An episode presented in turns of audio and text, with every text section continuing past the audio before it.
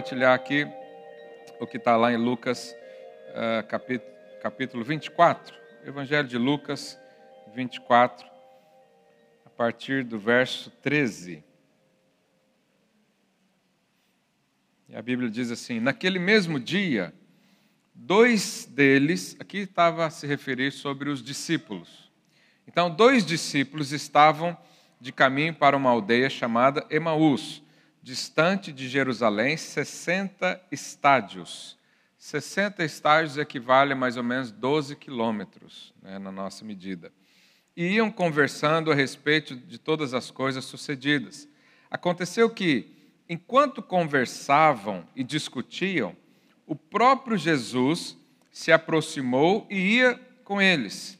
Aqui, só para localizar a questão né, temporal, Jesus tinha acabado de morrer na cruz e ele uh, passou os três dias, voltou e apareceu para os discípulos. Apareceu para esses dois discípulos, depois apareceu para um grupo de 120 discípulos, depois para mais de 500 pessoas, irmãos. É, então, é nesse período aqui.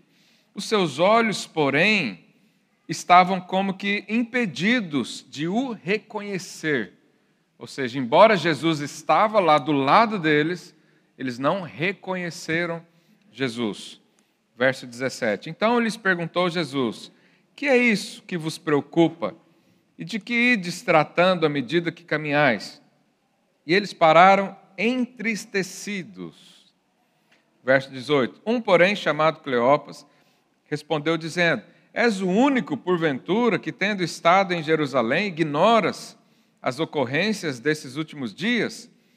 Ele lhes perguntou quais, e explicaram que o que aconteceu a Jesus, o Nazareno, que era varão, profeta, poderoso em obras e palavras, aleluia, diante de Deus e de todo o povo. E como os principais sacerdotes e as nossas autoridades o entregaram para ser condenado à morte e o crucificaram. Verso 21. Ora, nós estava, esperávamos que fosse ele quem havia de redimir Israel, mas depois de tudo isso, é já este o terceiro dia desde que tais coisas sucederam. É verdade também que algumas mulheres das, das que conosco estavam nos surpreenderam, tendo ido de madrugada ao túmulo, e não achando o corpo de Jesus, voltaram dizendo terem tido uma visão de anjos, os quais afirmaram que ele vive. Jesus vive. Se você procurar os principais túmulos dos, dos referenciais religiosos, né, de várias religiões, uh, Maomé, Allan Kardec, coisas assim, você vai encontrar os ossos dele, as ossadas estão lá, mas de Jesus não está, porque ele vive. Aleluia. Verso 24. De fato, alguns dos nossos foram ao sepulcro e verificaram a exatidão do que disseram as mulheres mas não ouviram. Então lhes disse Jesus: Ó nécios e tardos de coração, para crer tudo que os profetas disseram. Porventura, não convinha que Cristo padecesse e entrasse para a sua glória? E começando por Moisés, discorrendo por todos os profetas, expunha-lhes o que a seu respeito constava em todas as Escrituras. Aleluia. Jesus está descrito desde Gênesis até Apocalipse. Aleluia. Verso 28. Quando se aproximavam da aldeia para onde iam, fez ele menção de passar adiante. Mas eles o constrangeram, dizendo: Fica conosco, porque é tarde e o dia já declina. E entrou para ficar com eles. Verso 30. E aconteceu que, quando estavam à mesa, tomando ele o pão, abençoou e, tendo-o partido, lhes deu. Então se lhes abriram os olhos e o reconheceram. Mas ele desapareceu da, sua, da presença deles. Verso 32. E disseram um ao outro: Porventura, não nos ardia o coração quando ele pelo caminho nos falava, quando nos expunha as Escrituras? E na mesma hora, levantando-se, voltaram para Jerusalém, onde acharam reunidos os onze e outros com eles. os quais diziam: O Senhor ressuscitou e já apareceu a Simão. Então os dois contaram o que lhes aconteceram no caminho e como foram por ele reconhecido no partir do pão. Olha que interessante. Esses dois discípulos, diz a, a Bíblia, que eles viram Jesus, mas não o reconheceram. Por que, que eles não reconheceram Jesus? Né? O verso uh, ah, 21 aqui nos explica. Olha o que, que eles falavam. Nós esperávamos que fosse ele quem havia de redimir Israel. Você sabe, os judeus esperavam um rei de fato. Um rei que os libertasse do Império Romano né, e fundasse a sua própria nação. Era isso que ah, os judeus esperavam e, e esperam até hoje. Mas quando os olhos deles ah, olhavam apenas coisas naturais e os seus próprios desejos, eles não viam o Senhor. É como se, se eu e você estivéssemos tristes porque Deus não nos respondeu uma oração, porque Deus não nos deu um emprego, aquele no qual nós estávamos orando e planejando por causa disso. É como se eu dissesse: ah, eu estou tão triste porque Jesus não, não salvou o meu casamento, Jesus não fez isso na minha vida. E por causa disso, a Bíblia diz que eles não o reconheceram, porque Jesus não era o centro da vida deles. Jesus era alguém que veio para supri-los somente. Sabe, isso fala de uma vida, uh, às vezes, vazia. É como se eu e você usássemos Jesus como um amuleto de sorte. Né? Jesus, faz isso para mim, faz isso, né? eu quero aquilo. Ó oh, Deus, eu quero casar com tal pessoa, abençoa. Deus, eu quero trabalhar naquela empresa, faça isso para mim. E aí, quando as expectativas não são supridas, o que, que acontece? Tristeza, você não consegue mais enxergar Jesus. Jesus não é o centro da sua vida, você é o centro da sua vida.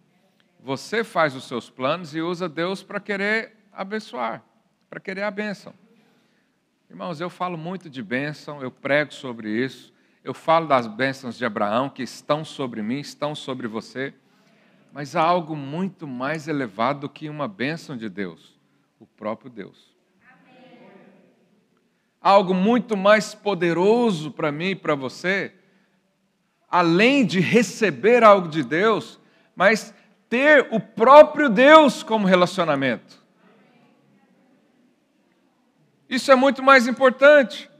Quando nós colocamos Deus no centro da nossa vida, todas as coisas acontecem por consequência. Você sabe, você não tem que correr atrás de bênção a bênção corre atrás de você.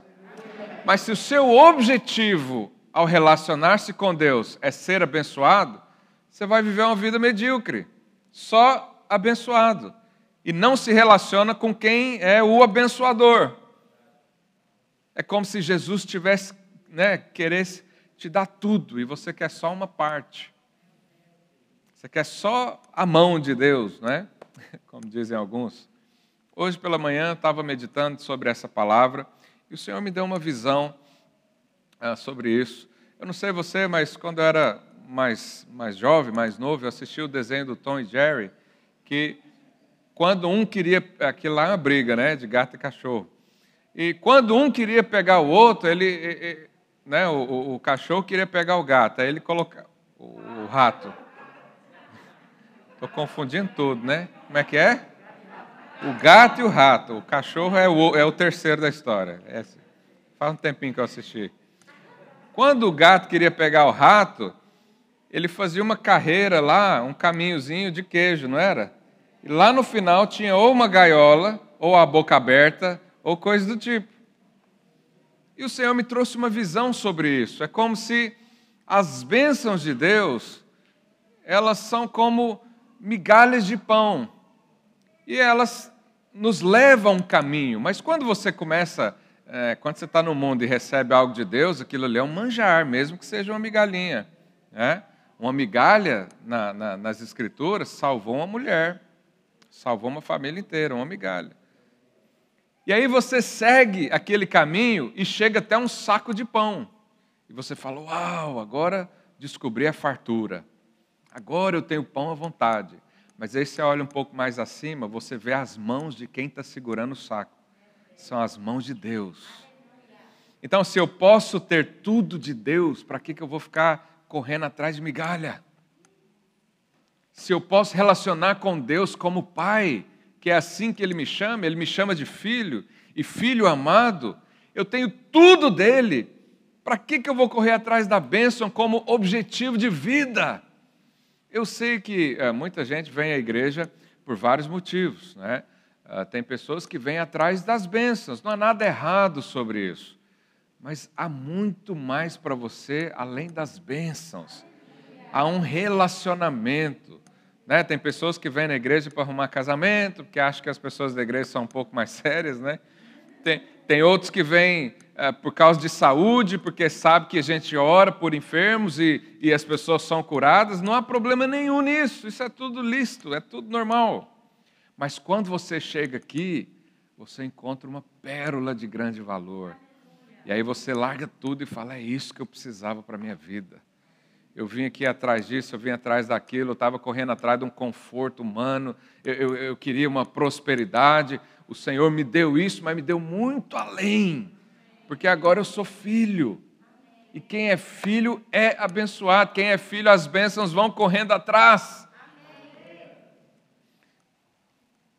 Eu, eu sempre digo para os irmãos: eu sou alguém abençoado, mas das bênçãos que eu recebi, poucas eu pedi para o Senhor, as outras eu recebi por tabela. Os irmãos entendem essa expressão? Por tabela? É como se eu não quisesse, mas recebi assim mesmo.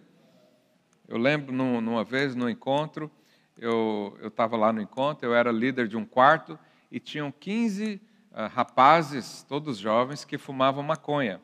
É ganza, né? Aqui. E eles começaram, eles queriam sair para fumar. Eu falei, não, fuma aqui dentro do quarto.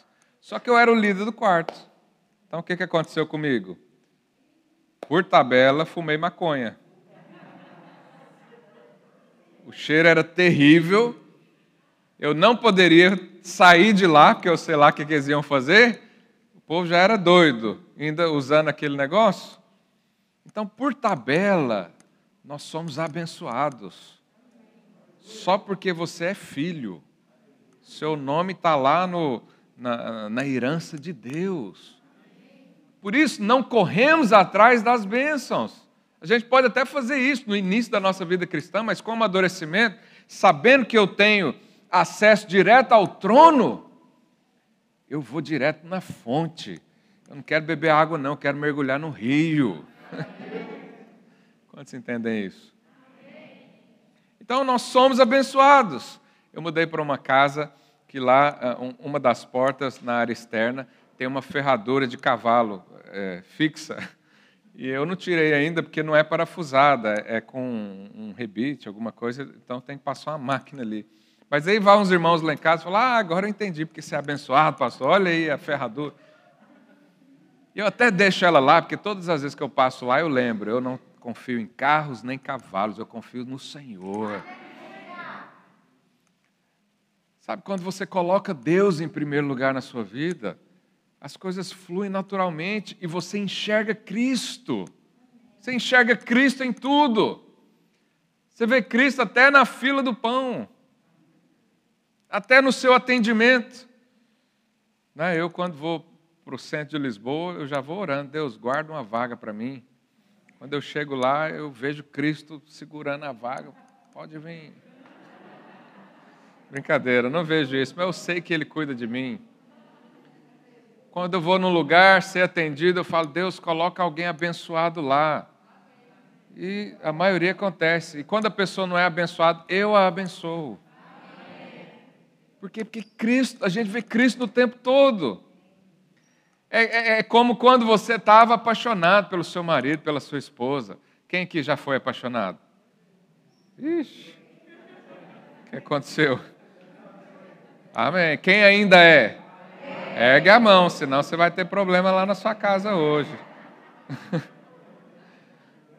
Quando a gente está apaixonado, a gente fixa as nossas ideias, os nossos desejos, os nossos planos, tudo em cima daquilo. Eu, quando conheci a Lorena e começamos um relacionamento, ela morava em Goiânia, eu morava em São Paulo. São mil quilômetros de onde ela morava até onde eu morava.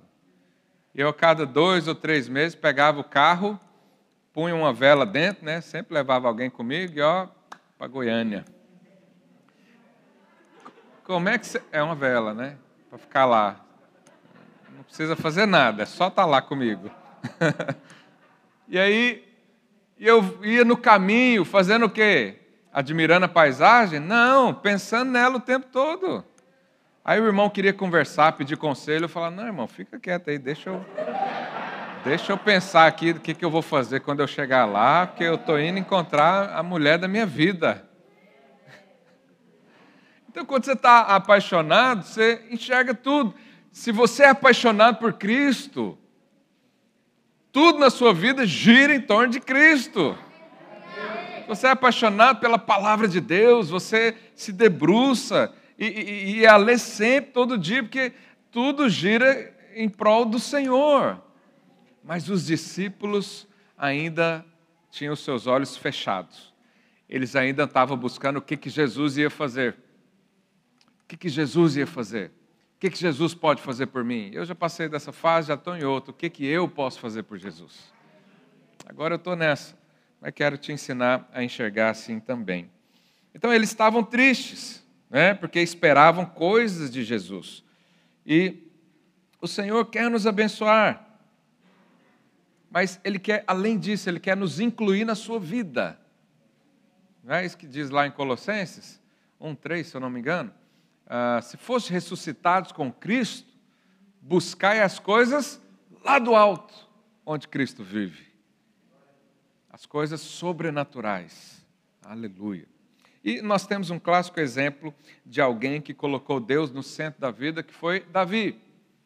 Davi, ah, a Bíblia diz, lá em Atos 13, 22, achei Davi, filho de Jessé, homem segundo o meu coração. Quantos personagens na Bíblia você viu Deus falar isso?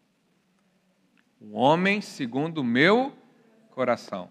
E muitos estudiosos e teólogos dizem que talvez Davi foi considerado um homem segundo o coração de Deus porque ele era ele, ele tinha um coração muito quebrantado e ele era rápido em se arrepender ah, dos seus pecados.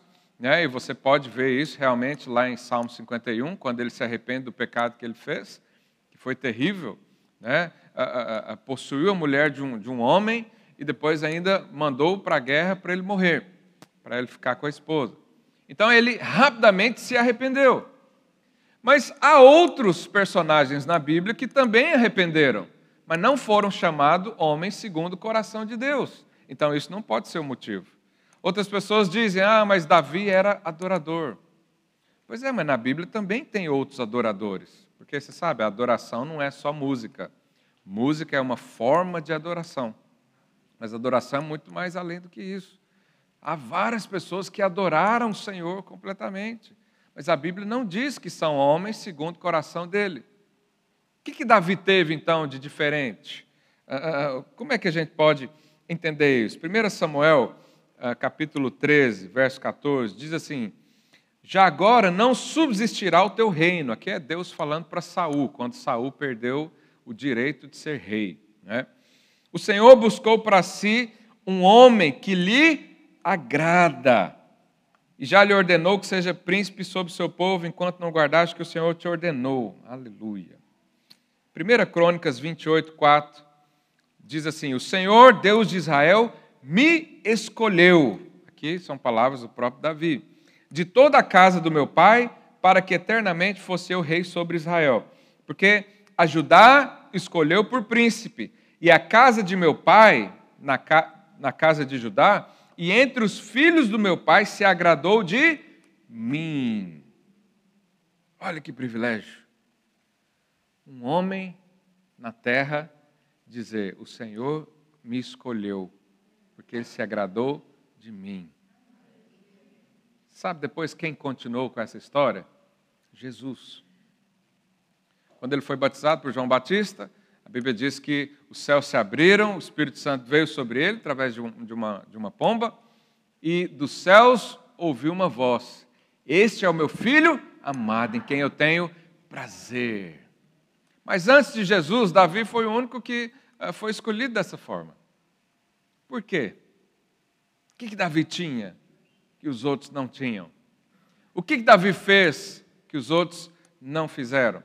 Você sabe, é, para quem tem filhos, mais de um, existem atitudes dos filhos que te agradam mais do que outro. Não quer dizer que você o ame de forma diferente. É, eu tenho quatro filhos, eu amo todos de igual forma. É, é, é caro isso, né? porque você vai dar um presente, você não pode dar um presente. Tem que dar quatro. Aliás, eu estou isento ainda da última, porque ela não percebe. Por enquanto. Ontem mesmo fui no mercado, a mulher quis me dar um, um, um caderno para colar um, uns colantes lá, dar uma promoção. Eu falei, olha, eu preciso de três. Se eu chegar com um, vai dar briga. Então, eu os amo de igual forma, cuido de igual forma. Mas há alguns que têm algumas atitudes que me agradam mais do que outro. É ou não é? Então, eu tenho uma menininha lá que está começando a falar agora, né? não vou falar o nome, que talvez ela está me ouvindo lá na televisão, e o outro também, né? aí já viu. Mas ela tem atitudes, né? Eu, eu levo dois para a escola, fica lá, eu sento no sofá, ela vem, me abraça, me dá um beijo. Será que isso agrada o pai ou não?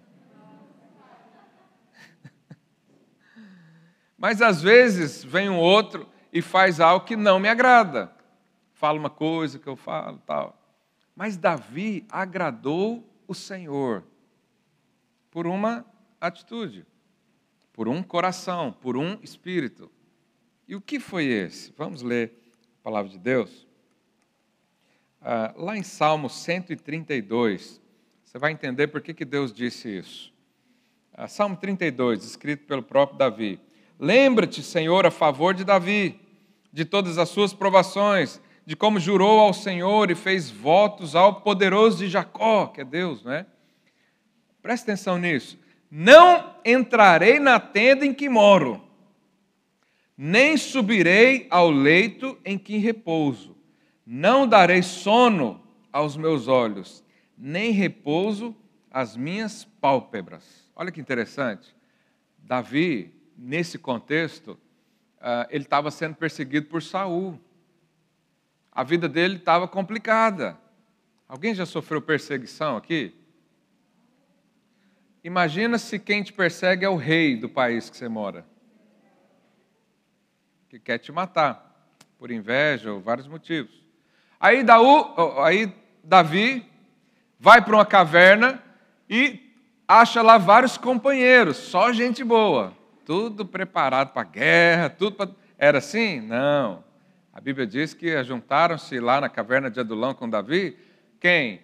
Os endividados, os amargurados de coração, e Davi se fez chefe entre eles. Então a vida dele era complexa. Saul os perseguindo. Ele podia orar ao Senhor e falar: Deus, eu sou ungido de Israel. Manda miríades de anjos para detonar esse rei malvado, que não tem o Senhor, esse endemoniado. Me, me dá forças aqui, traz homens capazes, homens de verdade, como Deus deu para Moisés. Faz alguma coisa, Deus. Essa era a preocupação de Davi? Não aqui nesse texto, no Salmo 132, você vê qual era a preocupação de Davi. Ele disse: Eu não vou para casa, eu não vou dormir, eu não vou descansar, os meus olhos não vão ter descanso. Aí ele completa: Até que eu encontre lugar para o Senhor. Morada para o poderoso de Jacó. Davi tinha todos os motivos para reclamar da vida. Davi tinha todos ah, os pedidos que você podia imaginar, que são terríveis. Mas a única preocupação dele era fazer algo para Deus. A vida dele estava um caos, família dividida, longe da sua terra longe do propósito. Deus ungiu para ser rei, ele não, não, não estava mais sendo rei. Ou, ou, ele não teve ainda a oportunidade de ser rei, porque do momento que ele foi ungido até a coroação, demorou aí 12, 13 anos. Mas a única coisa que ele queria era colocar Deus no centro. E quando Davi assume o reinado, o que, que ele começa a fazer? Tira a arca lá da tenda, vamos fazer casa para o Senhor. Davi era segundo o coração de Deus, porque o centro da vida dele era Deus. Não tinha mais nada. Ele começou e ele investiu, né? ele, ele a oferta que ele deu para construir o templo, que depois foi finalizado pelo seu filho Salomão, é, é, é na casa dos trilhões de euros, Tiago. Você trabalha em banco, às vezes já viu essa cifra, né? Eu nunca vi na minha vida. E talvez eu não veja. Não, também? Davi deu tudo que ele tinha por causa da presença de Deus. E aí, mais para frente, já coroado rei, Davi então cai em pecado, faz o que não devia, e aí vem a correção de Deus. E Davi ali, ele podia pedir tanta coisa, ele podia falar: Deus, tem misericórdia de mim, não me tira o reino. Deus, não me tira da posição. Deus, não deixa minha família acabar. Deus, não deixa os meus inimigos. Ele podia pedir tanta coisa, mas ele só pediu uma coisa para o Senhor. Ele falou: Deus, não me tire o teu Santo Espírito. Davi só tinha Deus. Todo, as, todas as outras coisas eram resto. A riqueza era resto. A fama era resto. O poder não valia nada. Porque quando ele foi perder tudo, a única coisa que ele disse: Eu não posso perder, é a única coisa que eu tenho. É a presença de Deus. Então, Davi colocou Deus no centro da sua vida. Por isso, Deus fala: Esse tem meu coração. Esse anda comigo. Esse entendeu o que é uma vida a dois. Esse entendeu. E Davi alinhou a sua vida totalmente à vida de Deus. Né? Ou nós temos duas escolhas como cristãos. Ou Deus é o nosso amuleto e vem atrás de nós nos abençoando, ou nós vamos atrás de Cristo, Ele abrindo caminho e nós uh, e, a gente pisando nas pegadas dele. Bíblia diz que as pegadas dele é, destilam fartura. Então, quando nós achamos Cristo, nós achamos tudo. Não precisamos de mais nada. Há pessoas tão pobres no mundo que eles têm dinheiro, eles têm fama, mas não têm Cristo. São pobres. Quando morrer, não leva nada, nem a roupa do corpo mas eu e você levamos Cristo no coração. Os nossos olhos foram descortinados. Aqueles discípulos ali não perceberam Jesus porque os olhos deles estavam voltados a si mesmo. O que, que Deus vai fazer por mim? O que, que Ele vai fazer na minha vida? Eu, eu, eu. Mas não estamos aqui para isso. Nós estamos aqui para o contrário. O que, que eu posso fazer pelo Senhor? Não vou descansar enquanto não edificar uma casa para o Senhor. Os meus olhos não vão ter descanso enquanto eu não anunciar o Evangelho em todo canto desse país. Esse é quem enxerga Jesus. Você quer enxergar Jesus nesses dias? A propósito, o nosso jejum é para isso 21 dias contemplando Cristo. E tem sido poderoso. Conhecer Jesus hoje é vê-los na Escritura. A Bíblia diz que né, esses discípulos, ah, é, verso 27, do capítulo 24 de Lucas, e começando por Moisés, discorrendo por todos os profetas, expunha-lhes o que a seu respeito constava em todas as Escrituras. Então é interessante, Jesus falou de si mesmo usando a lei desde Moisés né, até o último dos profetas. E depois que ah, ele partiu o pão, que os olhos abriram, a Bíblia diz que Jesus sumiu. Por quê? Porque agora não conhecemos mais Jesus como homem, mas como Filho de Deus, aquele que nos libertou do império das trevas, nos deu vida.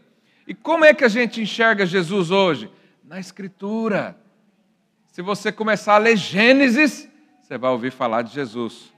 Aí você vai lá para Êxodo, você ouve falar de Jesus. Aí você vai lá para Números, você vê Jesus o tempo todo. Vai em Deuteronômio, vê Jesus o tempo todo. Lê as crônicas, lê ah, as histórias dos reis, lê os livros de poesia, lê os salmos, os provérbios, e todos os profetas falam de Jesus.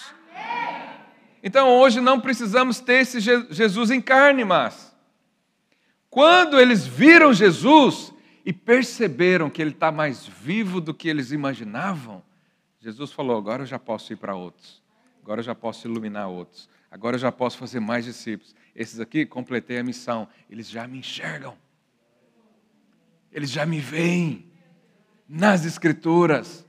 É possível ter vida no Velho Testamento? Sim, através de Cristo. Se você lê o Velho Testamento sem Jesus, é só condenação e morte. Porque é uma velha aliança. Essa aliança passou. Jesus fez uma nova aliança. E quando eu coloco isso, é, é como se é, é, eu tivesse uma lente, que nós chamamos a lente da graça. É a lente de Cristo. Coloca Cristo, já viu aqueles óculos de 3D? Né? Você coloca o óculos, você vê a imagem. Você tira ele, fica tudo estranho. Se você lê o Velho Testamento sem revelação da palavra, é estranho para nós. É estranho aquelas histórias, como acontecia, e um povo morria aqui, o outro ali, e o sangue, e as guerras. Mas quando você põe Cristo, tudo se torna iluminado. E você passa a percebê-lo. Então nós podemos enxergar isso. E quando o pão é partido, os nossos olhos se abrem. Olha o que aconteceu lá no verso 30 uh, desse mesmo capítulo. E aconteceu que quando estavam à mesa, tomando ele o pão, abençoou e, tendo-o partido, lhes deu. Então se lhes abriram os olhos e o reconheceram. É interessante que essa expressão de abrir os olhos foi a mesma usada lá em Gênesis, quando ah, Adão e Eva comeu do fruto da árvore do conhecimento do bem e do mal. Os olhos se abriram, mas lá os olhos se abriram para o pecado. Mas em Jesus, os olhos se abrem para a vida. Através do pão, aleluia, aplaudo o Senhor. Através do pão, os olhos foram abertos para a vida, para Jesus.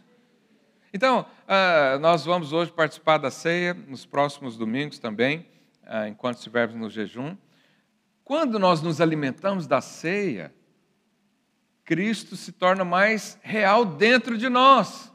Isso que não é um mero ritual, ou não é só para você lembrar, é para você ter convicções profundas de que o Senhor está com você.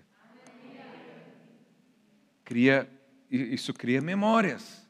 Eu fiz um casamento essa semana, falei para o noivo: toda oportunidade que você tiver de fazer memórias de Cristo, faça na sua casa. Levanta altar do Senhor.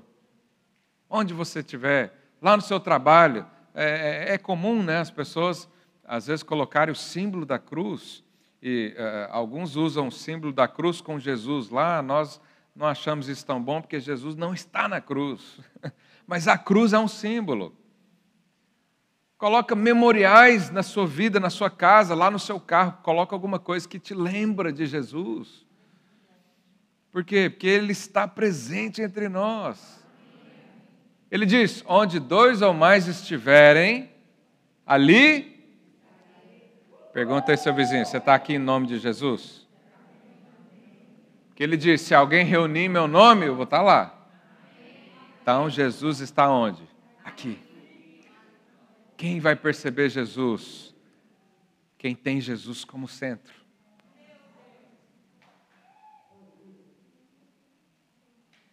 E o que, que aconteceu? Então, a comida certa abre os olhos para a vida, mas a comida errada abre os olhos para o pecado. Há um poder na ceia do Senhor. Quando comemos o pão né, e bebemos o cálice, uh, os nossos olhos espirituais são abertos, são descortinados. Né? E é interessante também que o coração aquecido é um sinal de que os seus olhos estão abertos. Quando Jesus foi revelando através da palavra, né, e quem já andou sabe, esse, esse tempo foram para andar 12 quilômetros, normalmente gasta umas três horas no mínimo, né? Se for alguém que tem preparo, menos. Mas foi eu e o Tiago, assim, às vezes é mais, né? Três horas ouvindo Jesus. Uau! Já pensou? Mas agora eu e você não temos só três horas ouvindo Jesus. Nós temos o Espírito Santo aqui dentro 24 horas por dia. 24 horas por dia, o nosso Espírito testificando com o Espírito de Deus que somos filhos, que somos amados, a verdade sendo descortinada aos nossos olhos, a palavra sendo ministrada desde Gênesis a Apocalipse sobre Cristo. O que, que é normal acontecer? O coração esquentar. Quando você ouve de Cristo, seu coração esquenta. Você pode ir em outros lugares, até se um bêbado na rua pregar sobre Jesus, seu coração vai esquentar. Talvez ele não receba tanta coisa por falta de revelação. Mas onde você vê Cristo, o seu coração esquenta. Eu fui num casamento, numa igreja católica, o padre falando sobre Jesus, eu fui tão edificado. Onde falar de Jesus, os seus discípulos serão aquecidos. Aleluia. Aleluia. Essa é a prova incontestável de que eles estavam com o Senhor. E é a sua prova também. Quando você está aqui, nós louvamos ao Senhor, erguemos as nossas mãos, começamos aqui o primeiro, a primeira palavra liberada, o nosso coração, coração já se aquece. Mas se o seu coração não se aquecer num ambiente assim, você precisa enxergar Jesus. Os seus olhos ainda talvez estão nesse mundo, ou você ainda não se apropriou da ceia. Você sabe, a ceia comumente é usada para afastar pessoas de Deus. Como assim, pastor? Afastar pessoas de Deus? Porque o momento da ceia é, é só para quem é, é. Como é que eu digo? Só para quem é santo. E se você olhar a sua vida, pensar aí na última semana, no último mês, você vai ver que você não é tão santo assim. E aí, né, quando eu era pequeno, eu lembro de momentos assim na igreja, as igrejas um pouco mais tradicionais de onde eu vim, e era chique, era bonito, era honroso alguém rejeitar a ceia. Você acredita? Vinha o servo assim, o irmão fazia assim: Não, hoje não. Hoje não estou apto a tomar a ceia. E todo mundo olhava para isso e falava: Uau, que cara espiritual. Espiritual nada. Ele está olhando para si mesmo. Quem olha para si mesmo vai se alimentar de morte. Nós temos que olhar para Cristo. Ele é a vida. Ele é a esperança. Nele temos fome e sede. Nele somos supridos. Nele recebemos vida. Então, quando você está frio, você não tem que correr da ceia, você tem que correr para a ceia e falar: ah, deixa eu lembrar do meu redentor que vive, deixa eu alimentar do pão que veio dos céus. Isso é uma convicção profunda dentro de nós. Verso 32: E disseram um ao outro: Porventura não nos ardia o coração, quando ele pelo caminho nos falava, quando nos expunha as Escrituras. Lá em Romanos 12, 11, Paulo diz: sede, sede fervorosos no espírito servindo o Senhor. Sirva o Senhor com fogo no seu coração. Sirva o Senhor com fogo nos olhos. Fervorosos. Ontem eu estava aqui na nossa capacitação de líder pregando, e eu disse: um, um crente que não, não tem movimentos, ele está com defeito de fábrica. Porque como que pega fogo dentro de você e você fica parado? Como que Deus fala com você não, não, não desce nenhuma lágrima de crocodilo? Tem uma música, né? Existe um fogo no interior do meu amado. É assim? Hoje nós vamos tomar a ceia, vamos participar da ceia do Senhor. E os seus olhos vão se abrir diante dele. Se você já tem os olhos abertos, isso se torna mais real, mais profundo, mais cheio de vida. Mas se você não tem, creia que o Senhor vai falar com você hoje aqui. Hoje. Quando Jesus partiu o pão, é, eu já ouvi alguns historiadores ou pessoas assim dizendo que Jesus tinha um partir de pão diferente os, uh, eu ouvi isso, mas não estudei a fundo para ver as bases disso, mas com certeza deve ser. Mas os rabinos, e, e quando iam comer com seus discípulos, eles partiam o pão e sempre ficavam com a maior parte, que eles eram mais importantes. Uh, depois alguém me, me fala onde é a base disso, porque eu ouvi um pastor dizer isso, achei interessante. Mas quando Jesus partiu, ele, deu, ele ficou com a menor parte e deu a maior parte aos discípulos. Por isso, dizem que no partir do pão, eles perceberam que era ali Jesus. Jesus veio para servir. E quando ele serviu a ceia, os olhos abriram, perceberam, é o Senhor. Queria chamar os irmãos do louvor aqui para nós cantarmos uma canção. Os irmãos da ceia também podem se posicionar. Hoje é um memorial. Hoje é um dia dos nossos olhos serem abertos. Hoje é um dia da gente começar a perceber o Senhor em tudo. 1 Coríntios, capítulo 11, verso 23. Porque eu recebi do Senhor o que também vos entreguei que o Senhor Jesus, na noite que foi traído, tomou o pão e, tendo dado graças, o partiu e disse: Este é o meu corpo, que é dado por vós. Fazei isso em memória de mim. Por semelhante modo, depois de haver ceado, tomou também o cálice, dizendo: Este cálice é a nova aliança no meu sangue. Fazei isso todas as vezes que o beberdes em memória de mim. Porque todas as vezes que comerdes esse pão e beberdes o cálice, anunciais a morte do Senhor até que ele venha. Por isso, aquele que comer o pão ou beber o cálice do Senhor indignamente será réu do corpo e do sangue do Senhor.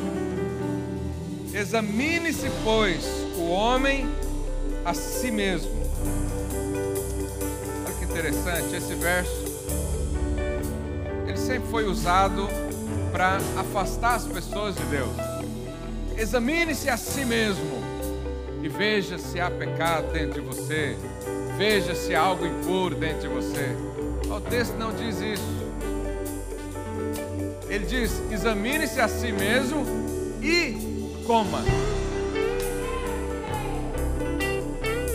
Mas sabe, um dia eu estava meditando nessa palavra, eu senti o Senhor me, me ensinar sobre isso. Porque o homem espiritual, quando ele examina a si mesmo, ele acha Cristo dentro de si.